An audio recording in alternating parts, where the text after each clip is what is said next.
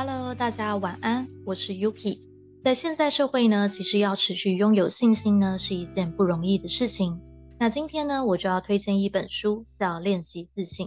这本书呢，有提到关于自信的定义，以及有哪些事情会影响我们的信心。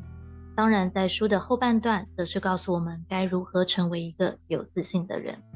那书中呢，提到信心的四个因素，第一点呢是快乐，第二个是优于比较对象。第三点呢是有控制权，第四点呢则是成功。那今天呢我会着重聊情感连接以及行动力所带来的自信哦。首先呢是情感连接的部分，在书中呢有举一个例子，里面提到跟比较富裕的国家相比，贫穷的国家会不会比较不快乐呢？但研究结果却发现，贫穷国家的人民并没有因物质条件不好而让自己不快乐哦。拉丁美洲的许多国家呢，就符合这个假设。虽然那里无论是政府贪污啦、街道上的暴力事件以及贫穷问题都非常的严重，但巴西的国民快乐程度呢却非常的高哦。而另一个国家墨西哥的快乐程度呢，还超越了美国。听到这里呢，有没有让人很难理解？所以难道不是物质条件越好，人民的快乐程度就越高吗？书本呢就提到一个关键因素，那就是家庭和人际关系。拉丁美洲的人呢和原生家庭或朋友往来密切，并透过紧密的人际关系和家庭情感来抗衡低收入造成的心理状态。像我呢，其实也是呃前阵子心情很低落哦，我其实呢都已经有一个情感低落的 SOP，我会刻意去做。那第一步呢就是切断不好的连接。和能给我正向回馈的朋友联系哦。那那段时间呢，其实我会刻意约出我信任，并且呢能带给我正面影响力的朋友见面。那当呢我和我的朋友啊在讲心事的过程呢，以及得到安慰和鼓励，这样一来一往过程当中哦，就已经让我的心情呢得到一个很好的释放哦。那毕竟呢，其实人呢还是需要关系的，在这边真的鼓励你哦。如果呢，你是因为原生家庭的困扰让你没有自信，甚至是忧郁，那你呢可以好好的找朋友去倾诉，或是找心理咨商师哦。那这些事情呢，一定要好好的正视跟对待，因为你的心呢是非常宝贵的。当你的心境被影响的时候呢，其实是什么事情都没有办法去做的。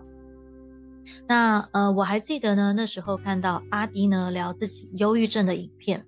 而忧郁症呢，最可怕的地方呢，就是没有生产力，你会变得不知道该怎么跟人说话，也没有办法好好的做事哦。那因为呢，我也是经历过这一切的人，所以呢，知道这个过程是有多么的不容易。那最好的方式呢，就是你时常审视自己的内心，不要压抑，多和一些能够鼓励你、给你正向影响力的朋友在一起。光只是先做到这一点呢，你了解到自己不是一个人。你是有人支持陪伴的，这呢其实就能抚平你过去人生中的很多伤痛哦。好，那刚刚讲到的呢是第一点，如何有自信心，关键呢就是开心，而能让你开心的因素呢，不是物质上的满足，而是情感上的满足哦。那再来呢是书中作者呢引用了伍迪·艾伦的一句话：人生中有百分之八十的成功，都只要现身就够了。当然呢，有的时候呢，我们会觉得躲在家的沙发上会轻松得多。但其实呢，所有事情我们都只要愿意采取行动，就能大大有效提升我们的信心以及振奋的心情哦。在我们采取行动的过程中呢，无论结果是成功或者是失败的，但大脑呢都会因为我们透过克服挑战的过程获得正向反馈，可以帮助我们减缓焦虑，还能够累积信心哦。所以呢，任何事情呢，都只要去做就对了，千万不要拖延。每件事呢，若都要符合任务所需的条件后再做，那往往呢，有时候我们就会拖延症发作，到最后呢，就反而什么事情都没有做。那这其实也不能够怪我们啦，毕竟我们大脑呢，习惯会想从事简单的事情，像比起运动啊，坐在沙发上吃零食，是不是比较简单呢？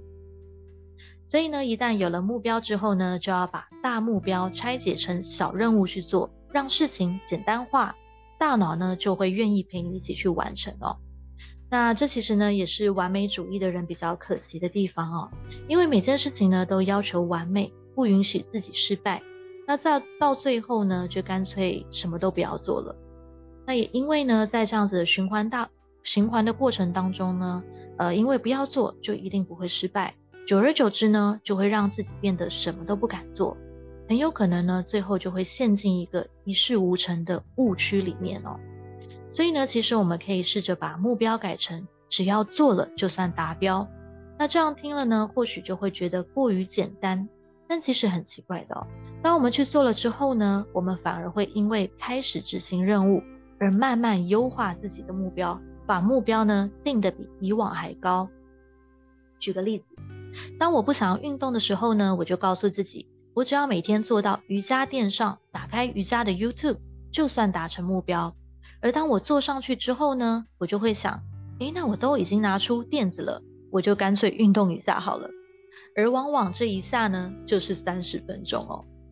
所以有的时候呢，并非任务本身难，而是我们自己不愿意开始做，而让任务呢，在想象的过程中变复杂了。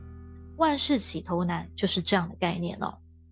那在最后呢，和大家分享一个书中呢提到练习自我肯定的一个方法哦。那下列的练习呢，是关于所谓的自我肯定，请花个一到两分钟完成练习，会有助于你更了解这种建立信心的方法。请依照下列的事物在你人生中的重要性来做一个排序哦。第一个呢是与家人和朋友的关系，第二个是有创意，第三个是有幽默感，第四个是独立性。第五个是事业或工作，第六个是政治承诺，第七个是宗教或道德价值，第八个是活在当下，随性所致。哪一项呢最能引起你的共鸣呢？选定排名最高的项目之后，假设是人际关系，我们就开始仔细在脑海中的回忆，回忆里面的。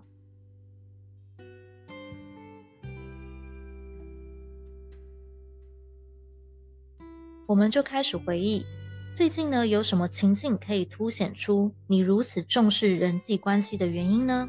也许是温馨的对话、朋友的感谢之意，或是抚慰人心的拥抱。重点呢在于回忆细节处，并且尽可能重现当时的情景和动人的感受。现在思考一下，你人生中的其他重要的人际关系，回想那些和朋友及家人共度的美好时光，也想象一下。未来如果有这样的相遇机会，又会是什么样子呢？那在这个想象的过程当中呢，大脑在自我肯定的状态下，就会呈现一个独特的活动模式。那思考自我和提振心情这两种大脑活动结合在一起，就会让你感受到很有自信哦。好，所以呢，这就是我读这本书哦，其中两点我觉得对我来讲很有共感的，增加信心的方式。第一点呢，就是和人有情感连接，以及第二点，采取行动，有所作为呢，就能累积自己的信心哦。那其实呢，这本书呢，让我很喜欢的原因呢，还有它里面有很多很棒的例子，都是切合时事跟历史故事的，也很浅显易懂，不会让人觉得无聊，却又干货满满哦。那里面呢，其实还有讲到很多关于提升信心的其他因素。那剩下的部分呢，大家可以去看《练习自信》这本书。那自信啊，其实是现代人最需要，也可能是最缺乏的东西哦。但我们呢，为了要满足自己这一点，反而不断用物质成就牺牲来满足。但当没有建立真实的自信时，我们一直不断的去补足外在条件，也只会得到一时而且非常短暂的满足哦。所以，如果可以的话呢，每天下班或者是上班前，多花一点时间给自己和自我的内心对话沉淀。用可能划手机十分钟的时间啦，来和外表看似坚强、实际已经疲惫不堪的自己对话，好好爱护自己的心才是我们的首要任务。我是 Yuki，陪你度过下班后的时光，我们下次再见，拜拜。